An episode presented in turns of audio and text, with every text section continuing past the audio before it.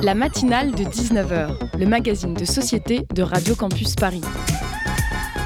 On y parle de sujets sérieux, de sujets moins sérieux, de ce qui se passe en Ile-de-France et de débats pas forcément consensuels. Tous les jours du lundi au jeudi sur le 93.9. Je sais qu'il n'est pas commode dans la vie de parler de mort ou de commencer une émission par une nécrologie, mais je souhaite vous faire euh, pleurer en fait, c'est mon objectif.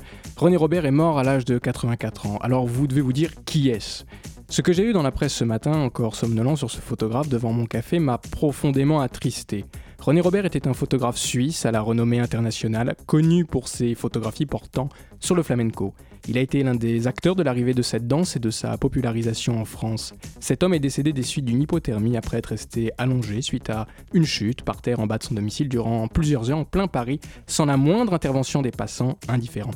J'ai été ému par l'éditorial du journaliste Michel Monpoté qui a supporté sa plume et le verbe là où il blesse. Nous avons tous été indifférents face à des personnes au sol, mendiants, sans même prêter attention à ce qu'ils disaient ou à ce qu'ils répétaient non pas, j'espère, par absence d'humanité, mais surtout en raison de l'ampleur de ces sollicitations. La dernière fois que cela m'est arrivé, c'était au Châtelet. Une urgence m'y a pressé en début de soirée. Une personne qui m'en disait m'a alors soudainement saisi le bras sans que je puisse m'en défaire. J'ai tressailli en imaginant le pire. Cette personne a fini par me rassurer tout en me suppliant avec beaucoup de formules de politesse à manger. Je ne savais pas quoi répondre, je n'avais rien sur moi, j'avais peur de sa réaction, je ne savais pas quoi faire. J'ai fini par lui demander, sachant que cela la consolerait d'être écoutée, comment elle allait, son regard a changé. Tout ça pour dire que notre époque est ainsi faite que plusieurs milliers de personnes vivent dans les pays les plus riches sans domicile dans le monde, elle serait plus de 3000 à Paris. Loin de moi l'envie de donner des leçons de morale, mais je souhaitais avoir une pensée, un comportement citoyen ce soir en rendant entre guillemets un hommage à ce monsieur et en ayant une pensée pour les personnes qui n'ont pas de toit et qui sont en difficulté. Un comportement salvateur, en somme un comportement citoyen. Nous allons partir sur quelque chose de moins triste, je vous le promets. Pour l'heure, soyez les bienvenus dans la matinale de 19h.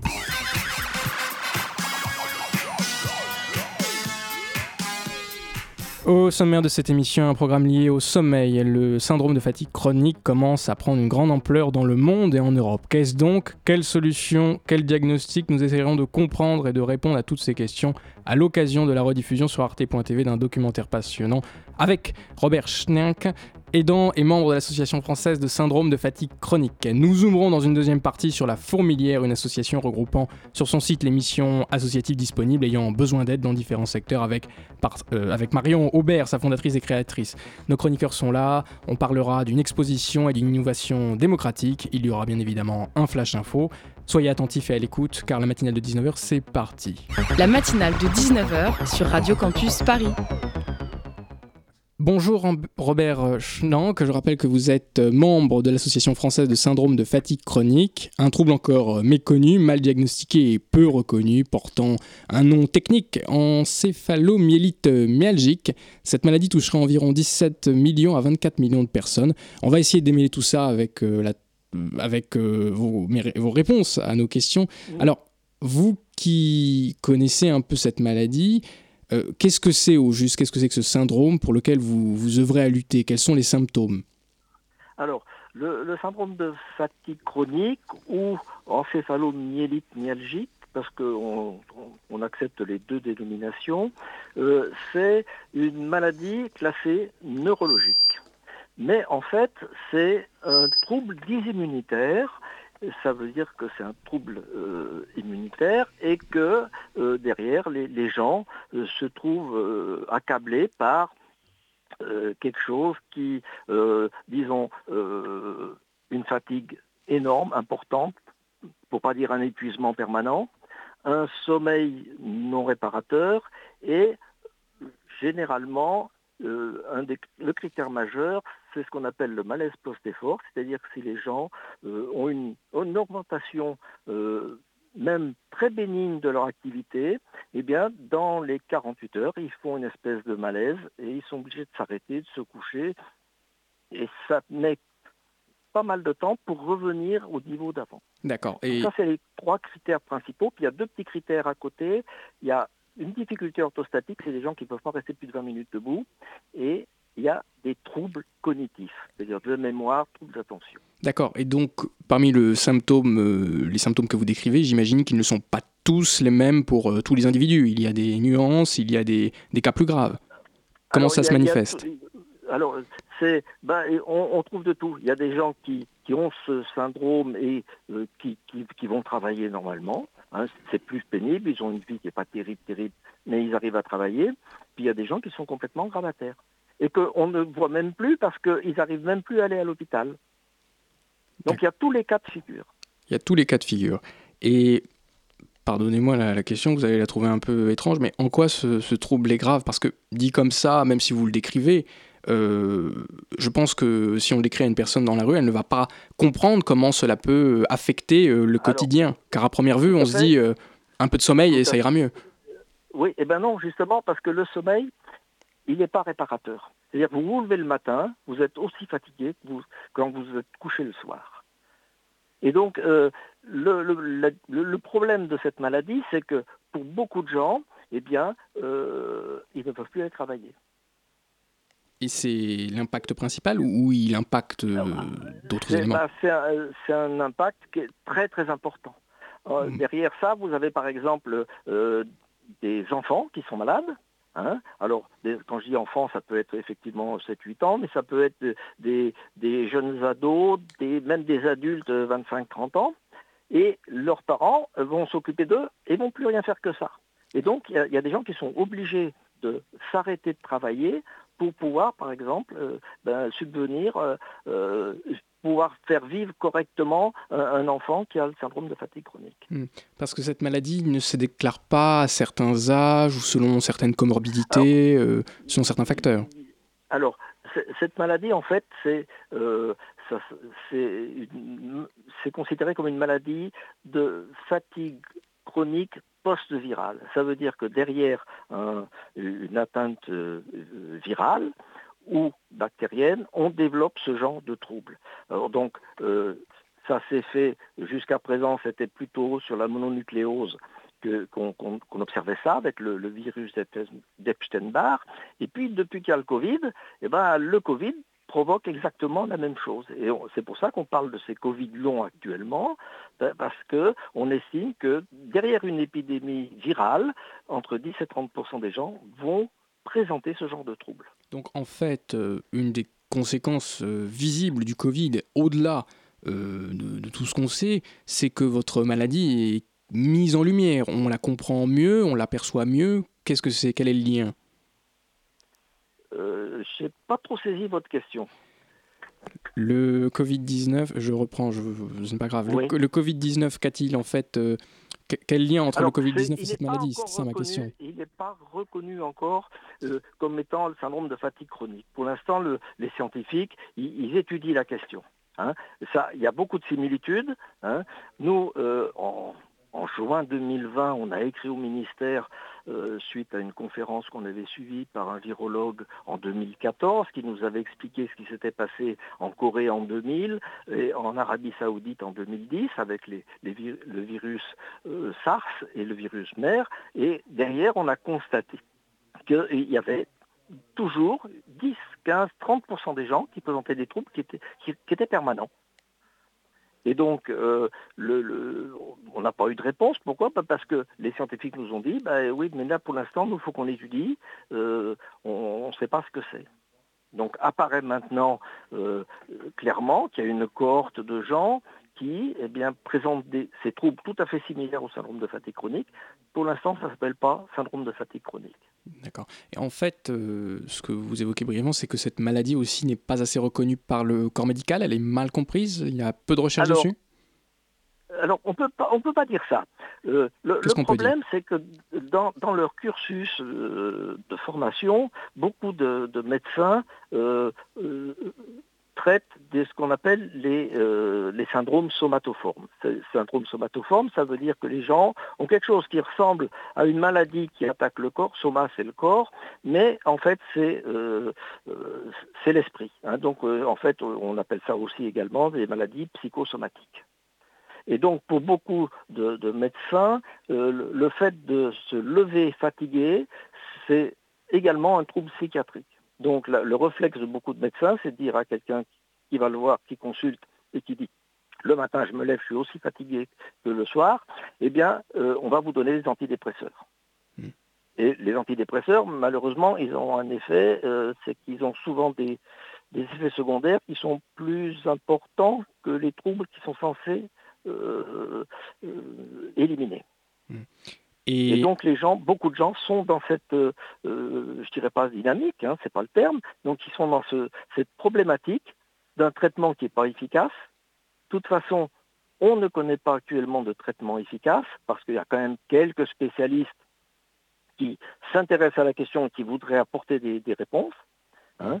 Euh, on a peut-être en France euh, cinq ou six docteurs qui diagnostiquent ce Je me permets, il n'y a pas de traitement, mais euh, les scientifiques, euh, euh, certains scientifiques sont, spécialistes et ont quelques solutions à ce problème. C'est cela que vous dites Alors, ils, ont trouvé des choses anormales, on va dire. Hein. C'est-à-dire qu'à à Marseille, il y a le professeur Jam qui, au niveau des muscles, montre qu'il y a un aplatissement de ce qu'il appelle l'onde M suite à un effort. Ça, il le constate chez tous les gens qui sont diagnostiqués SFC, et c'est quelque chose qui ne se qui ne se produit pas sur une personne saine, en bonne santé. Euh, si vous allez du côté d'Angers, le docteur Galli au CHU, eh bien lui, il, montre que les gens qui sont en malaise post-effort, je vous dis, le malaise post-effort, c'est une des caractéristiques de la maladie, euh, quand ils sont en malaise post-effort, ils ont un taux de lactate dans le sang qui est supérieur à la normale. Hmm. Et il le constate systématiquement. Il a une cohorte de plus de 100 patients. Il a fait une publication il n'y a, pas un an. Euh, on, on fait de l'imagerie et on s'aperçoit que les gens qui sont diagnostiqués ou on pense qu'ils ont un syndrome de fatigue chronique, en imagerie, on regarde euh, au, niveau de, l'image cérébrale avec un, IRM PET ou avec un PET scan, c'est-à-dire euh, avec un tomographe, et on s'aperçoit que dans le cerveau, il y a des zones qui ne sont pas nourries correctement. Donc en fait, si je, vous comprends, parce que moi ma spécialité c'est l'économie, pas la médecine. si j'analyse ce que vous dites, les médecins ont trouvé des éléments suffisamment significatifs pour pouvoir dire à quelqu'un qu'il a ce syndrome, mais ils ne sont pas en mesure de le traiter. Alors, c'est presque ça. En fait, euh, chaque médecin, chaque spécialiste, le problème, c'est que la médecine travaille en silo. Donc chacun, il est sur son domaine, il est très compétent sur son domaine, mais il n'arrive pas, il n'arrive pas à rassembler, disons, nous, en tant qu'association, on aurait aimé euh, faire un protocole de recherche en disant ben, on va faire, on va prendre des gens qui ont un SFC, puis on regarde euh, ce qu'a trouvé le professeur James, ce que trouve le, le, docteur Galli, ce qu'on trouve à, Créteil, et puis euh, essayer de faire quelque chose. Mais en fait, chacun reste dans sa spécialité. Hmm. Et ça, c'est un problème.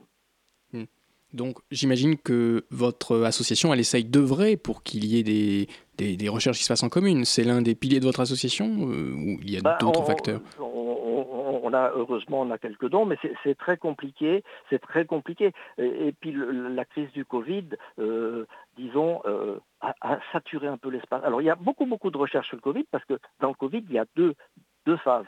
Il y a, la maladie virale avec des, conséquences. On, voit tous ces gens qui traînent en réa qui derrière vont traîner toute leur vie des, des troubles énormes, mais ça ne sera pas un Covid long et ça ne sera pas un syndrome de fatigue chronique. Et puis il y a des gens qui auront peut-être fait un Covid euh, tout à fait asymptomatique, et puis trois ou quatre mois après, ils vont commencer à présenter ces troubles. Hmm. Donc euh, en fait, euh, le, Covid est déclencheur de peut-être déclencheur de cette maladie, de ce trouble. Voilà, tout à fait, puisque c'est un virus et que derrière les virus, souvent, ça se produit. Derrière les virus, cela se produit. Eh bien écoutez, on va faire une courte pause musicale. On revient tout de suite pour parler plus en détail de votre, de votre association.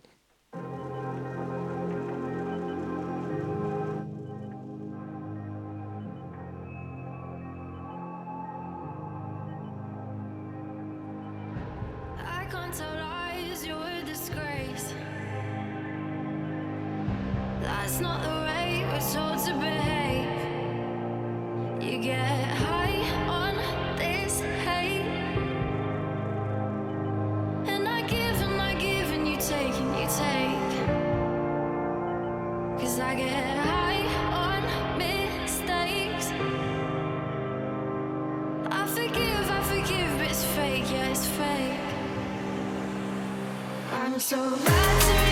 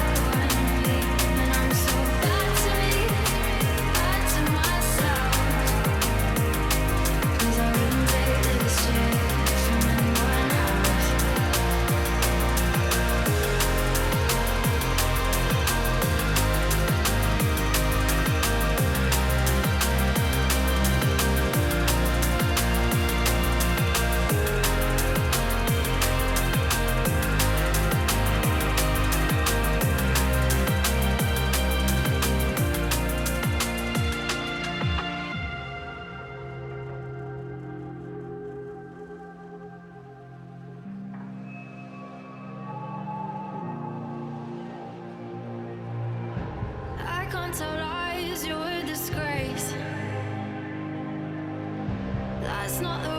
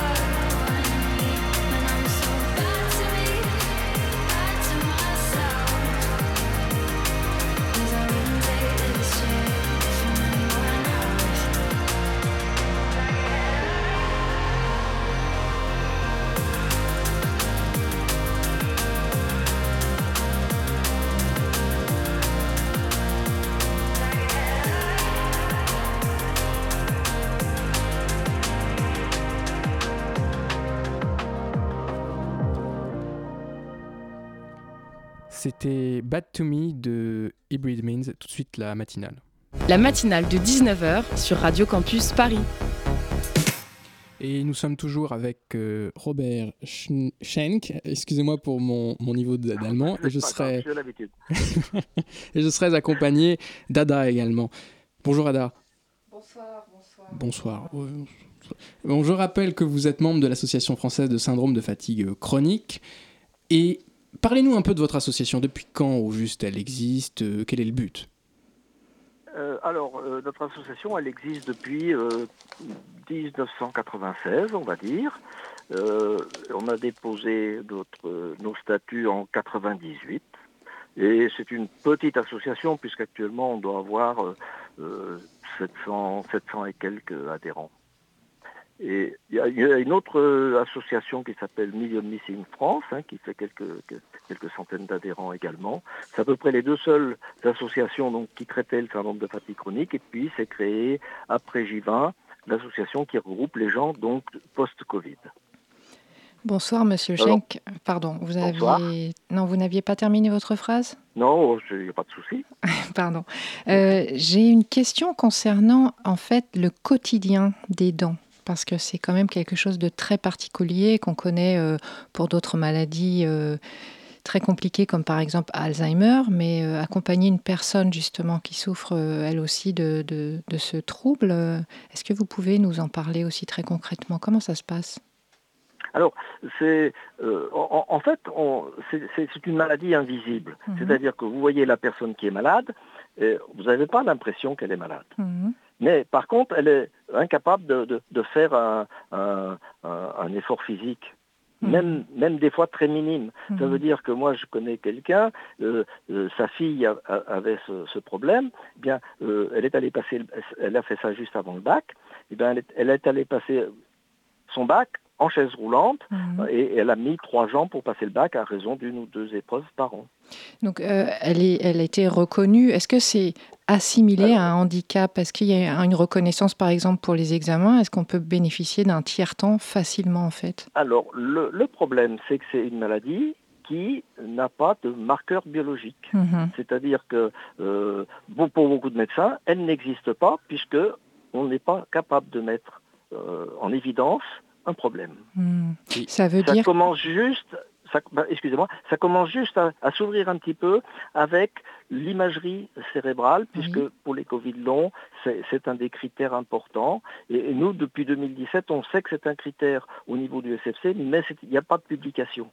Donc tant qu'il n'y a pas de publication, on ne peut pas s'en prévaloir. Et de façon très concrète, vous, vous nous expliquez cela, mais quel est le quotidien d'un aidant et quel est le quotidien d'une personne atteinte de cette maladie? Bah, le quotidien d'une personne atteinte, si elle peut travailler, elle va travailler, mais généralement quand elle rentre chez elle, après elle passe son temps à se reposer. Donc elle n'a aucune vie sociale à côté de son travail. pour beaucoup, c'est même pas, ils, ne peuvent même pas travailler normalement. Donc pour beaucoup, ils sont en, en mi-temps. Et un certain nombre qui est quand même pas négligeable, et eh ben, ils ne peuvent même pas travailler. Donc ils sont à la charge de leur famille. Euh, alors on, constate effectivement dans des couples, euh, eh ben, souvent le, couple éclate.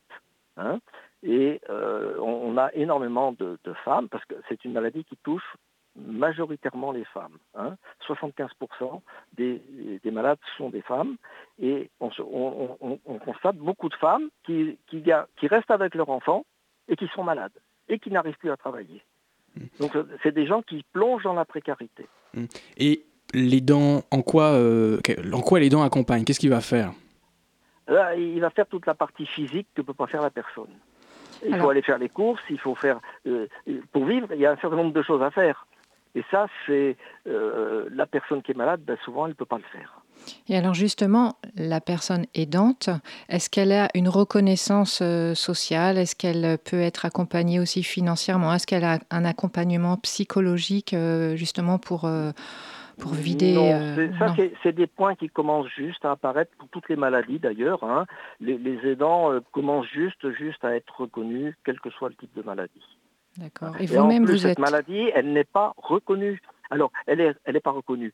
les trois quarts des docteurs disent ça n'existe pas. Mhm. Pourtant, elle est dans euh, la liste des maladies reconnues par la France euh, et dans la CIM, ce qu'on appelle la CIM. Alors, c'était la CIM 10 jusqu'au 31 décembre. Depuis le 1er janvier, c'est la CIM 11, euh, liste faite par l'Organisation mondiale de la santé. Mhm. Mais euh, la France reconnaît la liste de l'Organisation mondiale de la santé, mais les docteurs ne connaissent pas la maladie.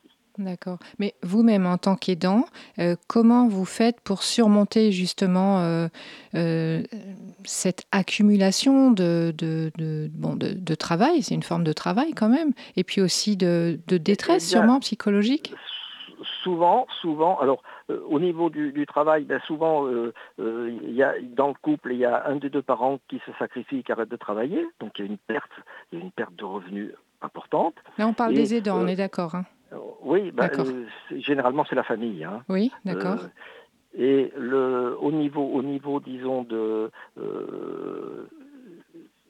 j'ai perdu le fil de, la deuxième partie. Vous parliez du couple, justement, il y en a un qui se sacrifie euh, financièrement. Oui. Voilà. Et puis, non, mais dans votre question, à vous. Eh bien, la pression psychologique, est-ce qu'on peut avoir euh, une assistance, justement, comme on dit des... Non, non, non, c'est pas encore pris en charge. Non, non, c'est euh, moi, je fais de l'écoute téléphonique hein, et, souvent euh, j'ai des, mamans qui me disent mais euh, moi j'ai 60 ans, ma fille elle a 40 ans, elle a, ça, elle ne travaille plus et quand je disparais, qu'est-ce qui se passe? Mmh.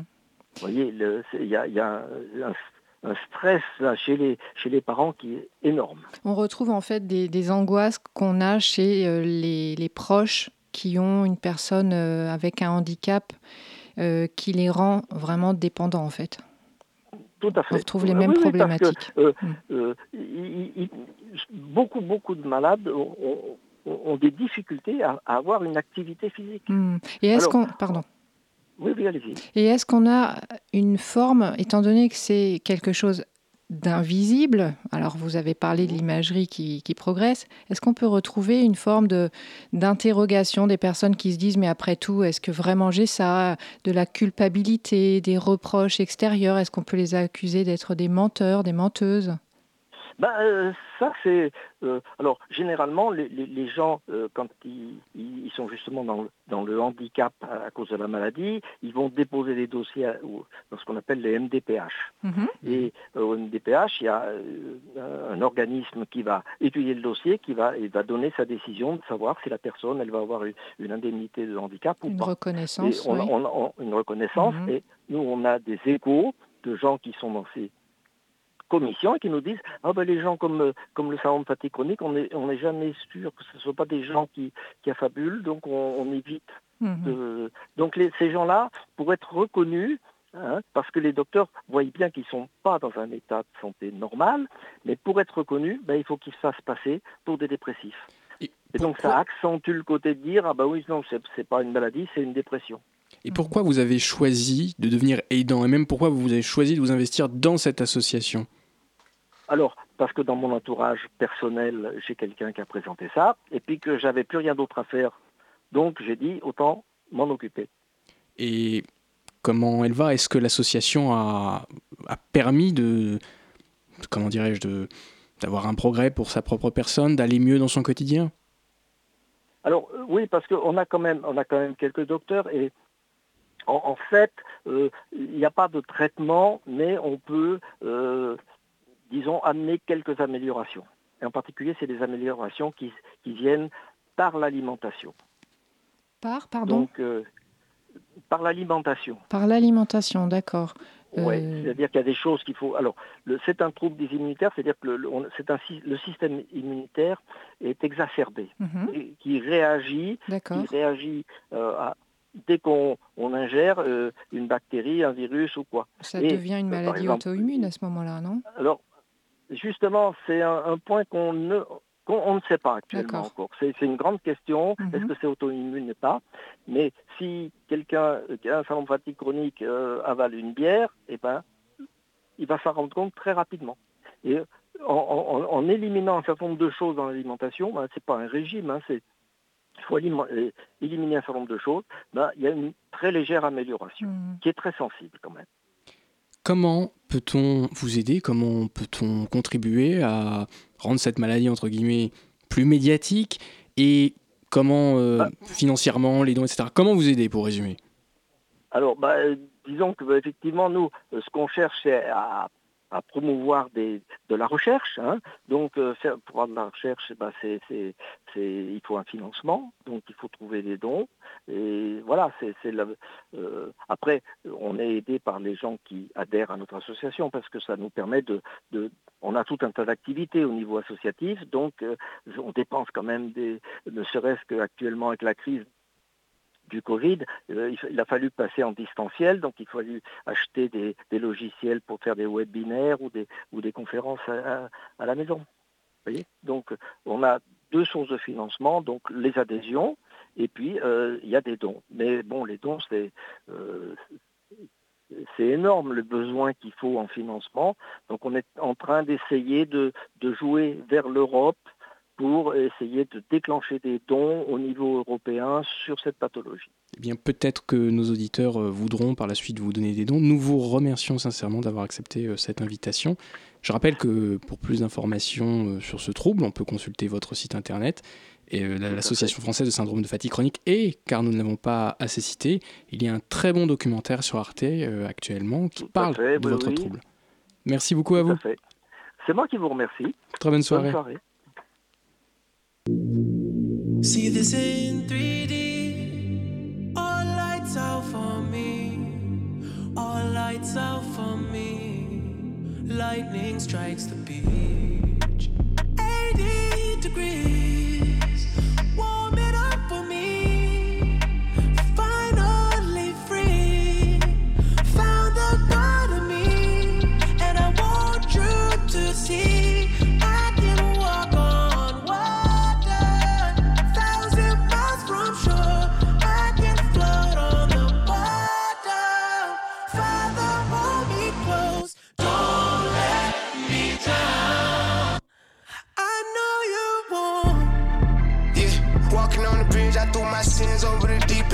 Sipping till my stomach hurt this month, I done lost three friends. Early morning brainstorming, normally I can't sleep in. Sometimes I just wanna restart it, but it all depends. If I'ma be that same young hungry from West End. But my heart is frozen, the crazy part ain't have no pen. Maybach interior came with sheepskin. Still remember when I just had three bands. Now I'm the one everyone call on, cause I got deep pants. Bro told me the way to beat the game is on the defense. And never phased by names that they might call me, but they gon' respect it. And I feel like you better off trying to call, I might not get the message. And she just tried to run off with my heart, but I blocked off the exit. Yeah.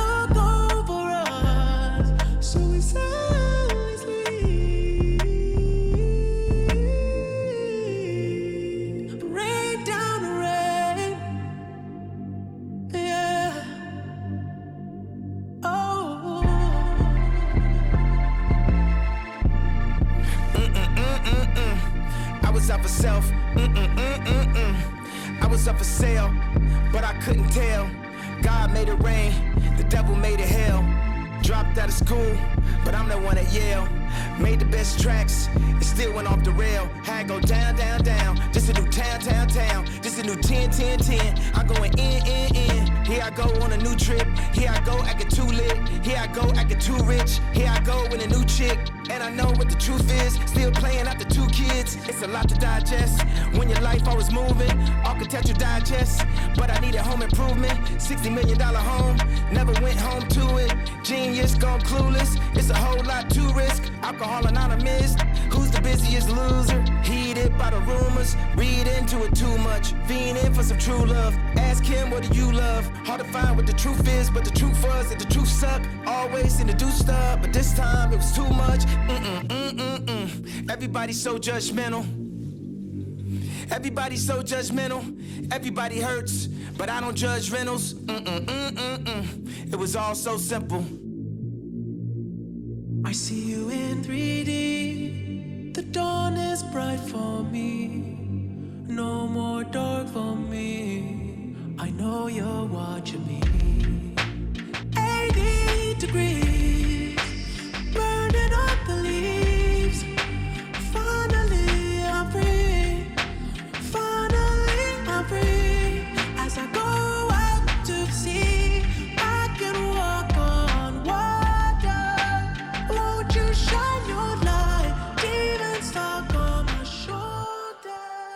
C'était Hurricane de Kanye West, tout de suite la matinale. La matinale de 19h. Bonsoir Marie. Bonsoir. Vous allez nous parler d'une innovation démocratique. De quoi s'agit-il? Qu'est-ce que c'est? Aujourd'hui, je vais vous parler d'une candidate aux législatives qui porte une proposition assez originale. En effet, Kitry de Villepin a lancé sa campagne pour les législatives des 12 et 19 juin prochains lors d'une réunion de lancement le 10 octobre dernier. Ce qui est très tôt dans le calendrier politique, mais justement parce que cette campagne nécessite la participation de nombreux citoyens. Elle se présente dans la deuxième circonscription de Paris, qui est une circonscription qui recoupe le 5e, le 6e et une partie du 7e arrondissement. Cette deuxième circonscription est particulière parce qu'elle regroupe plusieurs lieux de savoir, aussi plusieurs lieux de pouvoir, au premier rang desquels l'Assemblée nationale et le Sénat. Et cette euh, deuxième circonscription, vous la connaissez bien? En effet, je la connais bien car j'en suis électrice et il y a une autre précision que je dois faire, cette proposition politique, je la connais car j'assiste aux réunions que Kitry de Villepin et son équipe organisent depuis le début de sa campagne. Il n'est donc pas question de parler ici de sa candidature en tant que telle ou des principes qui gouvernent son programme, mais plutôt de s'intéresser à l'Assemblée locale délibérative qu'elle propose de construire. C'est un chantier sur lequel travaillent plusieurs habitants de la circonscription en ce moment même et c'est là qu'il y a une innovation démocratique intéressante. Mais venons-en au projet. Voilà comment Kitry de Villepin le présente. C'était le 2 décembre dernier, lors d'un événement organisé par l'association Démocratie Ouverte. créer une assemblée locale délibérative qui euh, œuvrerait tout au long euh, des cinq ans euh, du mandat. Et donc l'idée, c'est moins faire du l'occasionnel, mais tout au long du mandat, comment est-ce qu'on va intégrer les citoyennes et les citoyens dans la délibération sur les lois. Et donc là, au lieu de faire cette promesse pour après l'élection, on va le prototyper tout au long de la campagne. Une fois par mois, on a déjà lancé l'Assemblée locale délibérative, on se retrouve. Là, on est dans une phase d'audition, d'évaluation de ce qui existe aujourd'hui. Demain, on choisira des ingrédients et ensuite on le testera et on documente au fur et à mesure parce que l'idée, c'est d'avoir un livrable euh, à la fin qu'on puisse partager avec d'autres nouveaux visages qui entreront euh, en juillet 2022 dans euh, l'Assemblée nationale et que ce soit utile à d'autres. L'objectif est donc de faire vivre une assemblée de citoyens composée d'habitants et d'habitantes de la circonscription qui seront amenés à se retrouver à une fréquence définie pour traiter de diverses questions en lien avec le travail de la parlementaire. Et aujourd'hui, l'enjeu de la campagne, c'est justement de définir les contours, les compétences de cette assemblée. En quelque sorte, elle est designée par les citoyens en ce moment même. En effet, à raison d'un dimanche par mois, pendant trois heures, plusieurs habitantes et habitants, ou simplement des curieux, se rassemblent pour travailler sur la construction de cette assemblée. Ils travaillent par exemple sur la composition de cette, cette assemblée. Est-ce qu'on a recours au tirage au sort Est-ce que cette composition se fait sur la base du volontariat Sur la fréquence à laquelle ces citoyens seront amenés à se retrouver, mais aussi sur les mandats que cette assemblée pourrait avoir? Eh bien, merci Marie. Juste une petite euh, question, je- on va continuer à développer. Ne, ne vous inquiétez pas, je souhaite juste savoir, est-ce qu'elle a un rapport avec Dominique de Villepin? Oui, il y a un lien de parenté, ce n'est pas sa fille, mais a priori ce serait sa nièce. D'accord, d'accord. Allez-y. Alors, le 16 janvier dernier, lors de leur dernière réunion de travail, ils ont euh, développés sur les différents mandats, c'est-à-dire les différentes missions que cette assemblée pourrait avoir. Ils en ont défini quatre, la fabrique de la loi qui se découperait en deux sous-missions, l'examen de textes débattus dans la commission à laquelle la députée appartiendrait, et la proposition de texte de loi. L'évaluation de la loi, une mission de contrôle et un autre et une autre mission qui serait dédiée à maintenir un lien avec les habitantes et les habitants de la circonscription, à les éveiller à leur rôle de citoyens et de citoyennes. En bref, tout ce travail est entrepris pour proposer une autre alternative au schéma politique classique qui est de voter pour son ou sa députée sans jamais être associé aux lois votées lors de l'exercice du mandat les cinq années suivantes. Avec cette assemblée locale délibérative, les citoyens et les citoyennes seraient associés à la conception des lois ou d'amendements qui répondent davantage à leurs besoins. Mais surtout, cette innovation démocratique portée par Kétry de Villepin cherche à se diffuser massivement pour que demain, plusieurs parlementaires proposent dans leur circonscription la création d'une telle assemblée politique, c'est quelque chose de génétique. Et alors, si vous êtes curieux, vous pouvez trouver plus d'informations sur le site internet dédié à la campagne, notamment la date de la prochaine réunion de travail. Merci Marie. La matinale de 19h. Tout de suite, c'est l'heure du flash info. La primaire populaire est ouverte. Et oui, depuis 10h ce matin et jusqu'à dimanche 17h, ce sont près de 467 000 inscrits qui sont appelés à voter en ligne. L'initiative citoyenne à 1,3 million d'euros, lancée par Mathilde Imer et Samuel Gribowski en février 2021, vise à départager celui ou celle qui a le plus de chances de, gagner de faire gagner l'écologie et la justice sociale à l'élection présidentielle. Ils espèrent ainsi inciter une candidature unique pour la gauche. Parmi les sept personnalités en ligne, Jean-Luc Mélenchon, Anne Hidalgo et Yannick Jadot, candidats malgré eux, ont d'ores et déjà annoncé qu'ils ne reconnaîtront pas le résultat du vote. Double originalité, l'inscription était ouverte aux Françaises et aux Français dès 16 ans et le vote électronique se fera au jugement majoritaire. Les votants attribueront à chaque candidat une mention allant de très bien à insuffisant. Rendez-vous dimanche pour le résultat. Au Royaume-Uni, le masque symbole du Covid tombe enfin. Et oui, on fait tomber le masque euh, fin de la quasi-totalité des restrictions sanitaires pour les Britanniques ce jeudi 27 janvier. Après la fin du télétravail obligatoire, la semaine dernière, il n'est désormais plus nécessaire de porter le masque en intérieur ou de présenter un pass sanitaire au royaume d'Elisabeth. Boris Johnson, en mauvaise posture depuis la révélation des fêtes organisées à Downing Street, au mépris de ses propres réglementations sanitaires, n'a pas le vent en poupe. Le Partygate, comme il est appelé, a divisé jusque dans son propre camp où certains appellent à sa démission. En attendant le rapport de l'enquête interne, le Premier ministre tient le cap et malgré la démission de plus de, 3, de 3000 soignants en trois mois, il parie sur une sortie de Covid pour effacer l'ardoise. Plusieurs pays d'Europe allègent également les restrictions sanitaires, parmi eux le Danemark, l'Irlande ou encore le Pays-Bas. Mais en début de semaine, le directeur Europe de l'OMS appelait toutefois à la prudence. Il disait il est plausible que la région se rapproche d'une fin de pandémie, disait le docteur Hans Klug, mais nous ne sommes pas encore entrés dans l'ère endémique. Mettait-il en garde Nous devons donc être très prudents. Une journée de mobilisation aujourd'hui? Et oui, plusieurs milliers de personnes ont défilé aujourd'hui en France dans quelques 170 rassemblements à travers la France pour demander principalement des hausses de salaire afin de compenser l'augmentation des prix. Les organisateurs demandent une augmentation du SMIC et du point d'indice des fonctionnaires et plus généralement de tous les salaires, allocations et pensions de retraite dans un contexte de forte inflation. Nous le rappelons, plus 2,8% sur un an en décembre. Rappelons également qu'une étude récente réaffirme que le pouvoir d'achat reste la première préoccupation des Français, suivie par la santé. Voilà, c'était tout pour l'essentiel de l'actualité ce soir, Adrien. Merci beaucoup, Elsa. Le Zoom, dans la matinale de 19h. Tout de suite, l'heure du Zoom avec la fourmilière. Et si le bénévolat était aussi convivial, facile et spontané qu'un verre entre amis? C'est ce qu'affirme La Fourmilière, une communauté qui se donne pour mission de rendre l'engagement citoyen flexible et accessible à tous. Pour nous en parler, nous recevons la cofondatrice de La Fourmilière, Marion Robert. Bonsoir. Bonsoir Maude, bonsoir à tous. Alors c'est une association singulière, La Fourmilière, puisque vous mettez en relation des associations qui ont un besoin et des volontaires. Comment est né ce projet? Alors, effectivement, donc la fourmilière est née il y a maintenant 5 ans. euh, c'est parti euh, d'une idée qu'on a eue avec des amis lorsqu'on faisait de l'entrepreneuriat social aux Philippines. En fait, là-bas, il y avait un concept dans notre ONG qui s'appelait le Bayani Challenge. L'idée, c'est dès qu'il y avait une catastrophe climatique ou n'importe quel chantier de construction prioritaire pour les populations défavorisées, ils arrivaient à mobiliser une centaine, voire même plus de personnes pour venir en renfort de manière ponctuelle et pour pouvoir avoir une vraie force de frappe. Et donc quand on est rentré en France, on s'est dit pourquoi est-ce qu'on ferait pas ça aussi euh, à notre échelle, à Paris? Et l'idée c'était de faire ça mais entre amis parce qu'en fait finalement c'est toujours plus facile de s'engager euh, quand on n'est pas seul. Et donc c'est comme ça qu'on a commencé à aller voir des associations qui avaient des besoins ponctuels euh, assez forts. Et donc on s'est rendu entre amis le samedi, le dimanche pour en faire.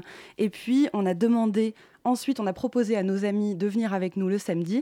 On se rend compte que le problème aujourd'hui, c'est pas euh, euh, le fait que les gens n'ont pas envie de s'engager, mais c'est plus le fait que souvent on a besoin de tendre la main à quelqu'un pour que les personnes se décident et viennent enfin.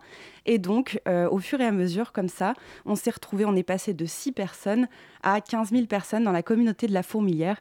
Et c'est essentiellement du bouche à oreille. Et alors, pour tendre la main, concrètement, comment ça fonctionne?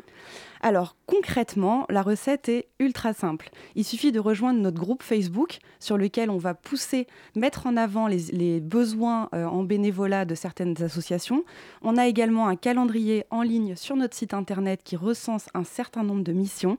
Et donc il suffit de s'inscrire ou de rejoindre les événements que nous-mêmes nous créons sur Facebook euh, pour, euh, voilà, pour rejoindre l'aventure et puis bien évidemment de proposer à un max de potes ou même à sa famille, à ses cousins. Voilà.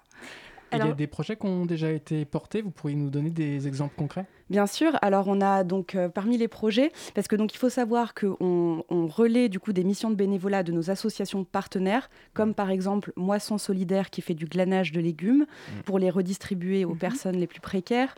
On a aussi comme partenaire par exemple les centres d'hébergement d'urgence Aurore, euh, donc qui ont besoin de renforts aussi pour la distribution de petits déjeuners ou même la buanderie. On a aussi des associations qui font de la végétalisation urbaine, comme par mmh. exemple Véniverdi ou la ferme urbaine La Sauge. Donc tout ça, voilà, on a l'idée, c'est vraiment de soutenir toutes les causes possibles et pourquoi pas d'avoir une cause coup de cœur ou une asso coup de cœur dans laquelle on veut s'engager sur le plus long terme. Donc une palette très large. une palette très large. Et en plus de tout ça, comme l'objectif, c'est vraiment de réussir à mobiliser un maximum de monde et de faire découvrir le bénévolat à un maximum de monde, on développe nous-mêmes aussi des missions qu'on appelle mmh. des fourmissions. Mmh. Et justement, ces fourmissions ont lieu une fois par mois. Et c'est vraiment un événement spécial où on vient soit en renfort d'une asso, soit qu'on organise nous-mêmes, comme un ramassage de déchets géant. Et l'idée, c'est de rendre ça fun, de prendre un verre tous ensemble à la fin, ou pourquoi pas bruncher. Donc voilà. On va faire une courte pause musicale avec Cold Cage de Bitsu.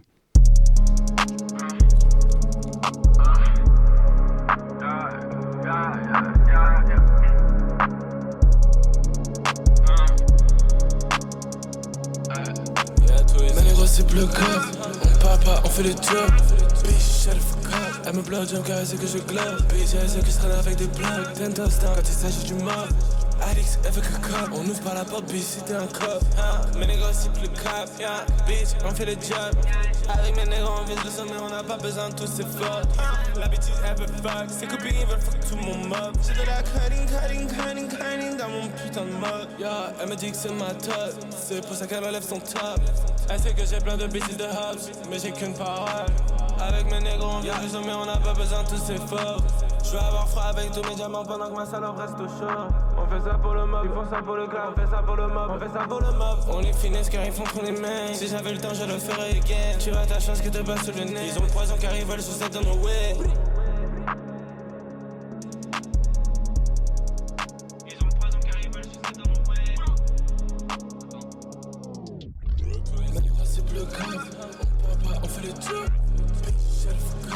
J'aime caresser que je glane J'ai ceux qui traînent avec des plans Ten quand il s'agit du mal Alex avec un cop On ouvre pas la porte puis si t'es un cop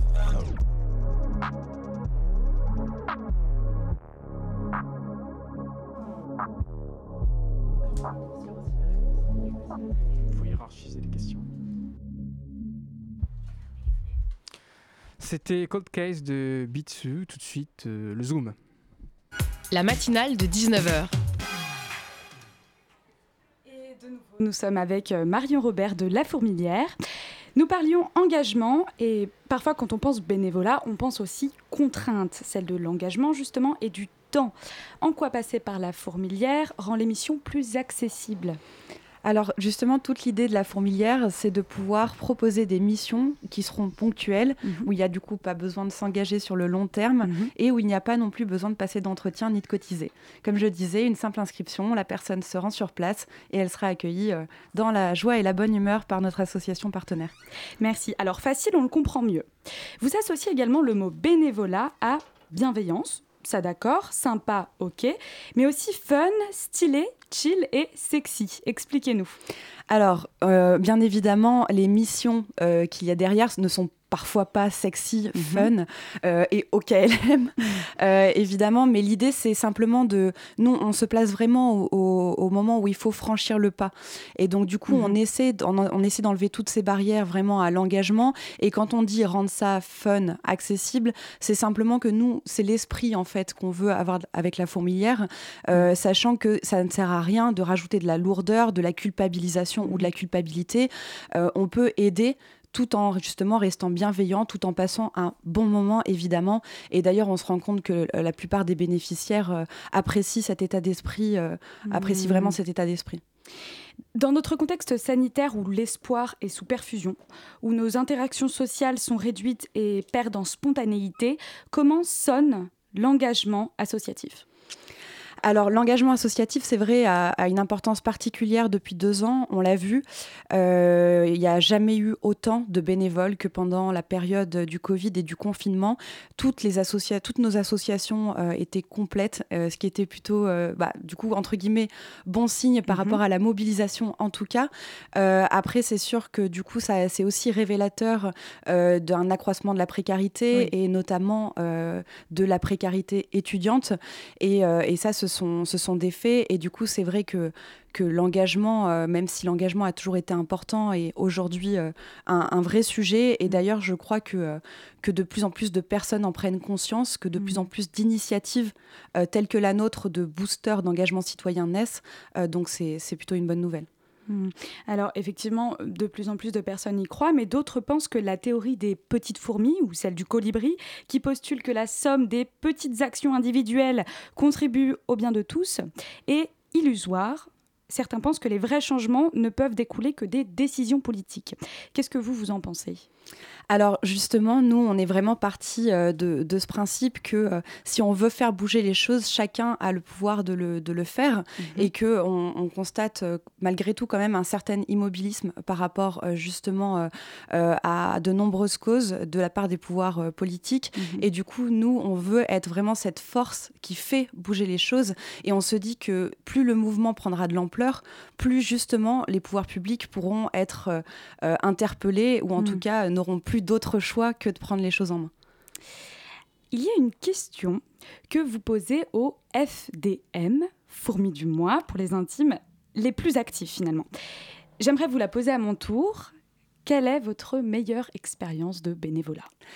Alors, moi, je vais vous répondre que j'ai pas une meilleure expérience de bénévolat. Euh, en fait, chaque chaque expérience de bénévolat euh, est toujours une source de rencontres, de partage, mmh. euh, de découvertes aussi. Euh, par contre, c'est vrai que moi, j'ai ma petite préférence, si on peut dire ça comme ça, pour les maraudes, notamment avec l'association Dans ma rue. c'est toujours un moment assez fort où il y a des très belles rencontres et surtout mmh. toujours surprenantes en fait. Mmh. En fait, vous mettez FDM pour fourmi du mois, mais vous avez une logique très, très entrepreneuriale dans un sens Alors non, l'idée c'est tout simplement que la communauté puisse se retrouver euh, autour de valeurs communes, autour d'un vocabulaire. Et justement ça va aussi avec ce côté un peu, euh, on essaie de, de, voilà d'attirer un, maximum de monde en rendant ça un peu sympa. Mmh. et du coup effectivement on a un certain nombre de jeux de mots, euh, les, les cofondateurs notamment de l'association qui s'appelle en toute modestie le Fourministère, on a aussi nos premiers ambassadeurs qu'on appelle les formidables fourmis actives. Euh, donc d'ailleurs, n'hésitez pas si vous voulez nous rejoindre en tant que formidable fourmi active. Euh, nous, on, voilà, on est ravis d'accueillir euh, toujours plus de monde. Et on peut également devenir, si j'ai bien compris, une ou un fourministre. Exactement. Alors en fait, l'idée, c'est que toute personne qui est dans la communauté peut agir au sein de la communauté. Nous, on ne se veut pas, euh, on, ne veut pas être euh, à l'origine de toutes les fourmissions, euh, du lien avec toutes les assos. L'idée, c'est que n'importe qui qui fait partie de la communauté peut porter un projet et peut inciter les autres personnes de la communauté à les rejoindre. Mhm. Et du coup, elle peut passer du statut de fourmi, qui va simplement faire du bénévolat de temps en temps quand ça lui chante, à formidable fourmi active, où là, effectivement, on, on, devient un peu plus actif et dans le sens où où on va soi-même porter les fourmissions, on va mhm. soi-même encadrer le jour J ces missions. Et derrière, si vraiment on est au taquet et que ça fait un certain temps qu'on est formidable fourmi active, on peut devenir fourministre. Et là, dans ce cas, on s'occupe euh, de toute la vision stratégique de l'association. Et alors, toutes ces petites fourmis se réunissent chaque mois autour d'une bière, la fourmi bière. Est-ce, qu'on est-ce que l'on peut vous y rencontrer sans avoir encore effectué de mission? Évidemment. En fait, l'idée de, euh, de, la fourmilière, c'est aussi que toutes les personnes dans la communauté puissent se rencontrer. C'est de créer du lien, de la mixité sociale mhm. et faire en sorte que tout le monde se sente euh, intégré. Et du coup, d'où l'idée de ces fourmis-bières une fois par mois où en fait on se retrouve entre fourmis averties ou entre fourmis euh, en devenir. Et du coup, évidemment, vous êtes les bienvenus. Et d'ailleurs, la prochaine, c'est le 16 février, en collaboration avec les associations du beurre dans leurs épinards et Solinum. Donc, toutes les informations sont disponibles sur votre page Facebook, sur un site internet, sur quoi C'est ça. En fait, vous pouvez rejoindre notre site, notre site internet, pardon, nous suivre aussi sur Instagram. Et à partir du site internet, vous aurez le lien pour nous rejoindre sur le groupe Facebook. Merci beaucoup à vous. Merci à vous. Merci Mario Robert. La matinale de 19h sur Radio Campus Paris. Bonsoir Ada, on va parler exposition en dehors, de l'autre côté du périph', en dehors de Paris. Et eh oui, rebonsoir Adrien. Oui, ce soir on fait le mur et on part extramuros, direction Malakoff, ville de la petite couronne sud. Et non, ce n'est pas qu'une station de métro de la ligne 13. Malakoff est une ville où j'ai vu deux expositions qui méritent qu'on en parle. Je commence par celle qui s'arrêtera le plus tôt, si l'histoire des combats que sont le féminisme et l'éducation, populaire ou pas, le théâtre, ça vous parle. Allez voir jusqu'au 19 février ce que Jeanne Champagne, metteuse en scène, a collecté, réuni, imaginé et scénographié pour son exposition Fragments de vie d'une femme de théâtre, qui s'inscrit dans un parcours intitulé Transmettre un matrimoine. Matrimoine? Qu'est-ce que c'est? Hmm. Et oui, si je tape transmettre un matrimoine, même le moteur de recherche Quant me propose une première réponse concernant la transmission d'un patrimoine immobilier. Dans cette exposition, on évoque et on montre la transmission de valeurs aussi. Mais là, humaniste, féministe, tu avais donc bien entendu, j'ai dit transmettre un matrimoine avec un M comme dans femme. Sous la forme de spectacles filmés que vous pourrez visionner assises et aussi assis, de nombreux articles de une euh, de nombreux articles ou de une de presse d'objets d'époque. J'adore cette expression, une chaussure devient un objet d'époque, d'archives, une installation aussi, les thèmes qui lui sont chers et qui participent à et de la lutte contre ce qu'on peut appeler l'obscurantisme. Et pour le combat pour le droit des femmes à disposer librement de leur corps, qui inclut bien sûr les revendications pour l'accès à la contraception, à l'avortement et au respect. Vous rencontrerez les noms de Annie Arnaud, Gisèle Halimi autant que l'enfant de Jules Vallès car Jeanne Champagne croit dans le pouvoir de l'éducation et à travers des collaborations avec des établissements scolaires pour mener des projets avec des élèves, on voit que son engagement sociétal est très concret et en phase avec le réel et son avenir la jeunesse. Et si vous voulez prolonger la réflexion et le partage, une rencontre débat aura lieu le 9 mars Jeanne Champagne est présente et se fait médiatrice aux horaires de la médiathèque Pablo Neruda de Malakoff, qui l'accueille dans une salle dédiée jusqu'au 19 février. Et la deuxième expo, qu'est-ce que c'est? Euh, L'autre exposition, gratuite elle aussi, c'est Partir du lieu qui se trouve à la Maison des Arts et c'est le travail d'un collectif d'artistes, le Houloc, qui est basé à Aubervilliers et dont 17 artistes ont participé à ces sculptures, dessins, installations, travail photographique cette proposition artistique relève de l'expérimental puisqu'elle se veut évolutive. Mais elle reste accessible. Il n'est pas nécessaire d'avoir fait une thèse en art conceptuel pour comprendre et ressentir ce qui s'y passe, et ça, c'est bien aussi. Justement, il s'y passe quoi, Ada? Eh bien, ça bouge, ça évolue au cours du temps. Les artistes se donnent des rendez-vous de travail, de création à la Maison des Arts pour interagir et que ces œuvres soient évolutives. Ça veut dire qu'ils restent perméables les uns aux autres et aussi à la présence, au regard du public. Et en parlant de public, la programmation a même imaginé des visites pour les bébés. Des visites goûtées aussi, et non, non, non, Adrien, t'es déjà trop vieux.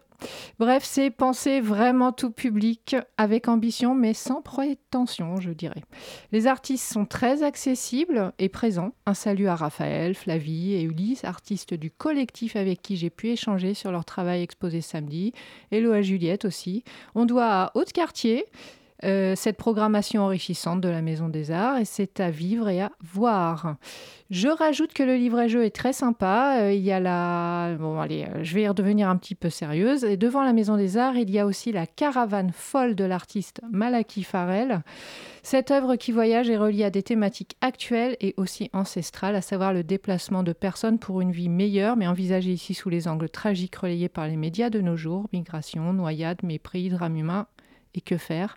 La caravane folle est une sorte de théâtre clos autour duquel vous allez tourner en regardant à l'intérieur. Et ça dure jusque quand? Partir du lieu, l'exposition proposée par le collectif Le Houloc à la Maison des Arts va évoluer jusqu'au 29 mai, jour de finissage. Et pour la caravane folle de Malaki Farel, elle est à voir jusqu'en juin 2022. Merci beaucoup Ada. Eh bien, la matinale de 19h, c'est terminé pour, euh, pour aujourd'hui. Je remercie tout d'abord euh, chaleureusement Robert Schenk et Marion Robert d'avoir répondu à nos questions. Merci également à Elsa Gavinet, Marie Aubert, Ada, je ne prononce pas tout le nom, j'arrive jamais en fait. Adalienne de particules Merci, Hugo Leroy et Jeffrey Louis. Et puis je remercie profondément toutes les, tout, tout, le monde en fait. Vous retrouverez dès la semaine prochaine euh, votre matinale avec des émissions consacrées à la prochaine présidentielle. Nous souhaitons vous intéresser à ce débat démocratique majeur alors que beaucoup d'entre vous se déclarent désintéressés par la politique. Je vous remercie, je vais rendre l'antenne tout en vous conseillant de courir voir le film de Claude Lelouch. Le réalisateur continue de filmer les rayons, une aventure que représente pour lui sa vie. Il continue son travail de passionné avec sa dernière œuvre, L'amour c'est mieux que la vie, décidément. Un réalisateur qui aime les titres quelque peu pléonastiques. Très bonne soirée. Et spéciale dédicace à Jeffrey. Oui, Grande dédicace. Il, Merci il beaucoup. Il reviendra nous voir.